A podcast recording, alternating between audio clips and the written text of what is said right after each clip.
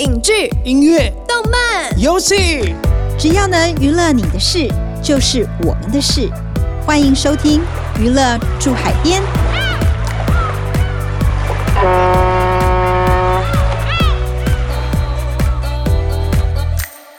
大家好，欢迎收听由静好听与静周刊共同制作播出的节目《娱乐住海边》。我是静周刊娱乐产业组记者麒麟，我是对记者咄咄逼人、讲话又经常失态的灭绝师太。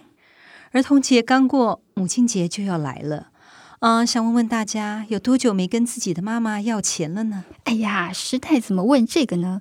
我以为你要问什么关于母亲节的感人故事呢？哎，不是啦，我只是想告诉大家，如果遇到难关，别忘了。家永远都会是你的，嗯，没错，另一个难关。哎，才不是，好不好？啊，其实师太是想提醒大家，母亲节快到了，多少都要表达感谢之意，然后送礼物嘛。当然，当然，而且啊，真的是蛮难挑的。没错，妈妈真的是很难挑，是挑礼物，不是挑妈妈啦。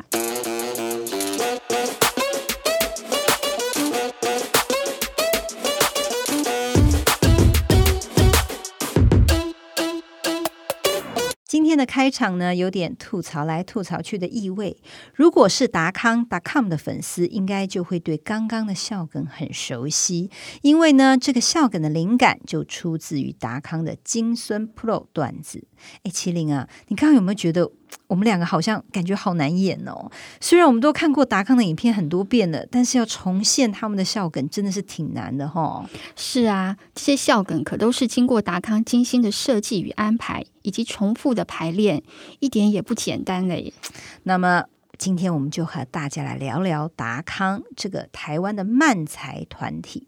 在介绍达康之前呢，可能有些观众不知道什么是漫才呢？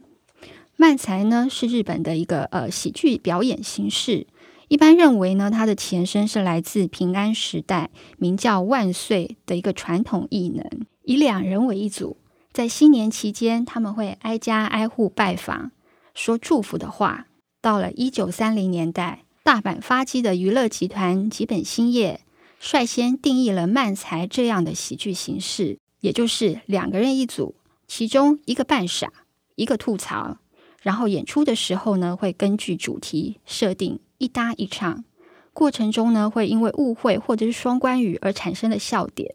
那由于是为了要逗乐观众，内容一定要接地气，然后与当地的生活与社会脉动有关。诶，我很好奇，诶，像日本的漫才呢，和中国传统的相声，这两者有什么不同之处啊？嗯，这是个好问题。简单的说呢，漫才其实就是日本的对口相声。也就是两个人在台上说的相声。那台湾知名的相声艺人呢，冯翊纲就曾经解释过，“漫才”这两个字呢，其实是日文的汉字名词。如果要把这个名词翻成中文，那么最贴切的就是相声了。但他也强调，这不表示说漫才就等于相声，因为虽然两个的表演形式呢，都是由两个人在台上搞笑。但是文化不同，让这两种形式在日本和中港台发展出各自的样貌。比方中国传统的相声呢，就会有一些经典的段子，但是呢，漫才呢就没有这样的传承了。哦，原来是这样。那所以台湾的漫才达康 .com 又是什么样的一个漫才团体呢？达康达康呢，它是由陈彦达和何瑞康两个人组成的一个台湾的团体。那他们是台北艺术大学戏剧系的学长学弟关系。早期呢，曾经以黄金比例这个团名呢行走江湖。后来到了二零一三年，他们自立门户，然后两个人就从名字里面各取一个字组成团名，就变成了达康点 C O M E。那在后面这个点 C O M E 呢，据说是阿达的妈妈想出来的。有其母必有其子，果然就有一个这个哦，有喜剧，这很有创作天分的儿子，就一定要有这样妈妈才行。那既然前面说曼才是一个人负责装傻，一个人负责吐槽，那这个达康是怎么样决定这两个人角色的分配呢？嗯，如果是讲段子的时候呢，基本上呢是康康装傻，然后呢阿达吐槽，但是他们的表演呢不完全是讲段子，有一部分呢是包含了。所谓的 free talk，也就是闲谈，那就不一定有这么严格的区分了。在 free talk，就我们有时候做闲谈的时候的装傻和吐槽角色其实不一定的。那有时候我们会同时装傻，有时候他也会是吐槽，有时候是我吐槽他。那在闲谈当中，当然比较，他有点像大家聚会在聊天的感觉。有时候那个没有什么角色固定，只要话题有趣就好了。可是，在漫才当中的话，因为它是在漫才里面比较快速进行一个段子的，所以在这快速进行的段子里面，要让观众很容易接收到我们丢出来奇怪以及有趣的讯息是什么时候，呃，我们就会需要去考虑那个角色的给带给人家直觉特质是什么。那我的直觉特质可能就是，呃，我比较擅长反应人家所做出来的东西，然后我反应如何反应他做出来的东西是一个什么样子的，我会去描述它，去延伸它，去形容它。然后我的情绪特质上面是反抗性比较强的，所以当就有点像你去，有时候你小时候喜欢去逗一个女生，她越有反应，你觉得逗她越好玩，所以她就变成说一一直逗这个东西，观众会觉得说这个人好生气，好有趣哦，他就会有这样的关系出现。你以前这样？你说逗女生吗？有有有会。哇，对，逗到上法院这样。我觉得很可能。对，然后人家说未满十五岁就先放我回去。哦，这这么晚才开始逗啊？对对对，我们七岁开始逗啊，逗到十三岁觉得会违法，我就不逗了这样子。忽然插入这个，没有，我只是从来没有听过你举这个例子。有啦，逗女生，我小时候不是很喜欢逗女生吗？拉人家头发，然后内衣，这个不用讲出来不得了啊。小时候，小时候，小时候有一点点。小时候的时候，那时候青春期，我超。青春期，国小五年级、六年级这样的男生，哎，每次拉我内衣真的是超生气的。哦，那男生真的很讨厌。那男生会发现穿内衣更讨厌。他干嘛拉？他才奇怪。你要是穿内衣的话，我是男生，我一定会拉看看啦。我说，哎，你受伤了？我说，哦，内衣哦，才不是受伤，没有什么胸部的固定器，直接肋骨，自己肋骨压碎了。好好笑哦！哎，达康连受访的时候也会忍不住的吐槽对方。哎，我觉得他们俩真的超敬业的。对呀，我之前访问他们呢，一个小时左右呢，像这样的闲谈或者是抬杠呢，就有两次。我那时候就在想，嗯，他们台上的默契就是像私底下这样的互动练出来的。这两个人到底是怎么组合在一起的啊？很妙哎！他们其实呢都是剧场出身的。嗯、呃，刚刚我们有提过，两人呢都毕业于北艺大。因缘际会之下呢，接触到了现场喜剧，还有漫才，才一路合作至今。哦，机缘是那时候在毕业的时候，呃，我们北大戏剧系有一个很不成文的规定，就是戏剧系学生很喜欢做延毕这件事情。就明明论文写完了，然后学分也修完，但就想要延毕去那一年做做什么事情。那刚好在延毕的那一年当中呢，台北开了一间 comedy club。就是 social，也是一个我们剧场人的前辈，开了一间 comedy club，然后就在找人去表演。那我同学，也就现在跟我们常合作哈利，就知道这个消息，然后就问我说有没有想要去那边试试看，所以就找了我那个时候大学同学，也是我后来做了一阵子搭档阿红，一起去那边试一下，然后才开始慢慢的接触现场喜剧这件事情。那真正接触漫才，其实是到当完兵之后。有一群人组起来说：“我们来做现场喜剧这个东西吧。”大家同意了之后，聚起来才想说：“那我们现场喜剧的形式，或者是要做什么样态的现场喜剧？”然后我们一个从日本留学回来的老师才介绍我们说：“哦，有漫才这样的形式。那原来我们以前在日本的综艺节目，像《黄金传说》啊、《男女纠察队》啊，里面那些节目的上去的艺人。”很多都是做漫才出身的，才去看哦，漫才这形式是怎么样，然后慢慢的尝试用这个形式去创作、去演出，才接触到漫才这个东西。在大学的时候是完全没有所谓喜剧课或者是站台喜剧，甚至相声课，专门的相声课也是完全没有的。到后来才接触的。所以你先接触，然后再遇到他，到一届，他学长差一届，在学校的时候就已经遇到了，然后我们就已经认识了。然后他后来去做喜剧。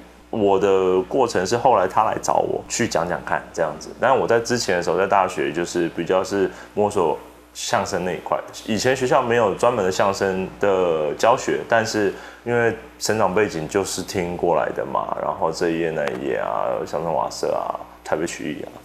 呃，家里的关系，所以在大学的时候，有一些老师会写相声段子的，然后也会让我们自己写，去什么 毕业典礼上面讲给大家听，让大家笑啊。所以那时候就接触到双人站台喜剧这种形式啊。那后来他们开始做，然后我也听到是单双人的，那我就去试试看了。那一试就呃继续的尝试看看，才进入了漫才这样子。我之前访问卡米蒂喜剧俱乐部的创办人张硕修，就是刚才阿达说的那位叫 Social 的人。他说呢，创办卡米蒂初期，每天要推出各种形式的搞笑类型，最后呢，比较能吸引观众的，就是站立喜剧、漫才和短剧这三种。现在台湾呢，有很多独当一面的喜剧演员，都曾在卡米蒂练过兵呢。原来如此，我觉得啊，现场的喜剧表演啊，最怕的就是说的笑话不好笑。万一发生这样情形，真的很尴尬哎哎，那这样子达康他会不会有备用梗呢？嗯，这个呢，我们也问过他，他们受访的时候说，闲谈的段落呢，完全是两人当场即兴发挥，不会准备备用梗，因为呢，双人的搭配上，有时反而会有突然接不到梗的问题啊，接不到梗，那万一发生这种情况，不会很紧张吗？那他们又如何解决呢？对谈当中比较是练习发想的方式跟对应的方式，比较不会去说哦，这个很好笑，下次在台上可以讲。嗯、因为其实每一个即席的重点，它不像文本一样，它有铺陈，它有 punch，然后它就是个完整精致的作品，从铺陈到结尾。那 free talk 这东西，它有时候是因为你前面有哪一些无意的铺陈，所以这个地方这个东西会有趣。那前面如果没有那些铺陈，突然拿这点出来讲，它其实强度是不够的。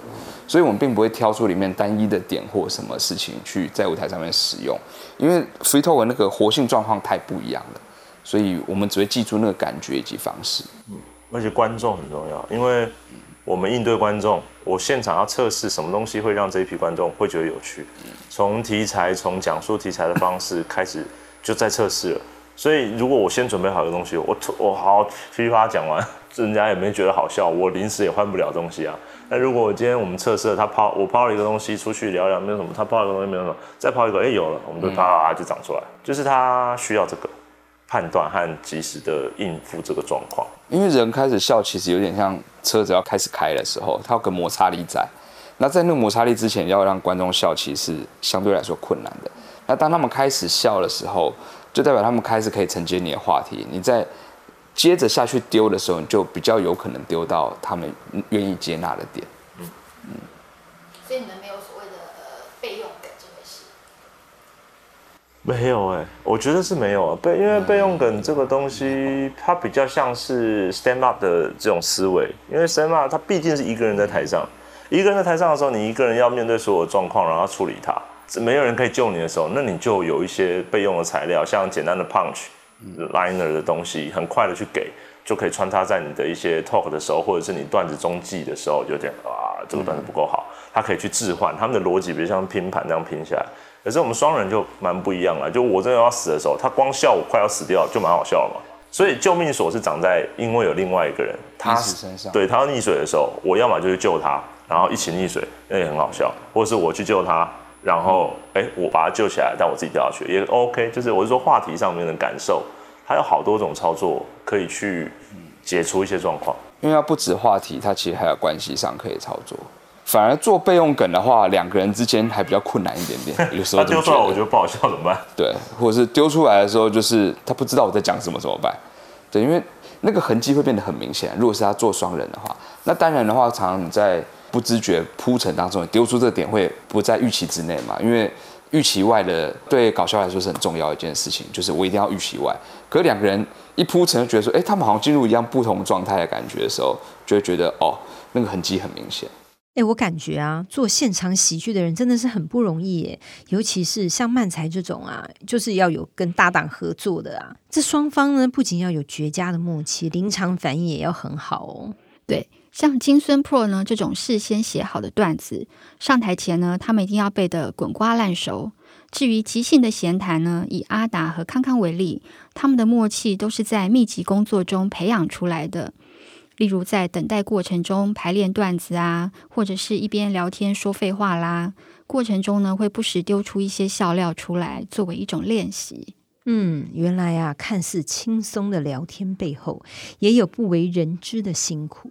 诶，他们有没有提到啊？比如说，从事这类的现场喜剧表演，最大的挑战或者是困难是什么？而且，这份工作真的可以养得活自己吗？嗯，师太，你果然呢，提问很犀利。这几年呢，虽然台湾有越来越多观众愿意花钱去看现场喜剧的表演，但是由于人属小众市场，因此对于刚起步的人来说呢，并不容易以此为生。下一集我们就来聊聊达康以过来人的经验提供了什么样的建议。感谢听众收听，也请持续锁定由静好听与静周刊共同制作播出的《娱乐驻海边》，我们下次见。